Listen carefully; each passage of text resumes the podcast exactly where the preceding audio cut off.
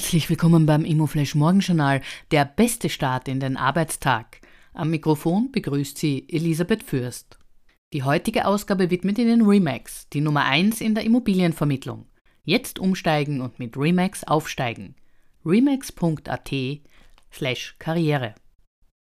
Heute ist Mittwoch, der 11. Oktober und das sind die Schlagzeilen.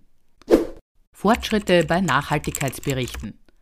2024 muss Österreich die Corporate Sustainability Reporting Direktive der Europäischen Union umsetzen. Damit erhöht sich der Kreis der berichtspflichtigen Unternehmen auf etwa 2000. Eine aktuelle Studie der Arbeiterkammer hat nun festgestellt, dass die österreichischen Unternehmen in Bezug auf ihre Nachhaltigkeitsberichterstattung professioneller geworden sind. Sie haben die Inhalte ihrer Reportings vertieft und auch bei der Qualität gibt es Fortschritte.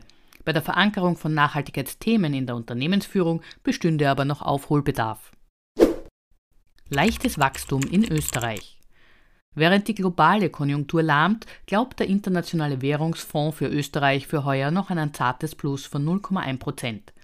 Die heimischen Prognostiker von WIFO und IHS hatten zuletzt 0,8 bis 0,4 Prozent Wirtschaftsrückgang vorhergesagt.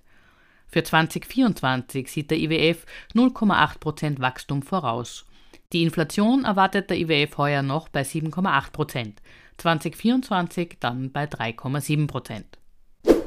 Die spannendste Meldung heute.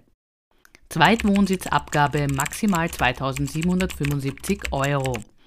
Die vom Land Vorarlberg neu eingeführte Abgabe auf Zweitwohnsitze beträgt maximal 2775 Euro pro Wohnung und Jahr.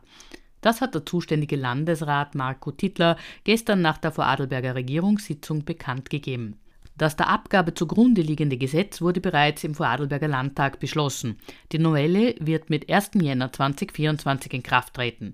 Den konkreten Abgabensatz müssen die Gemeinden festlegen.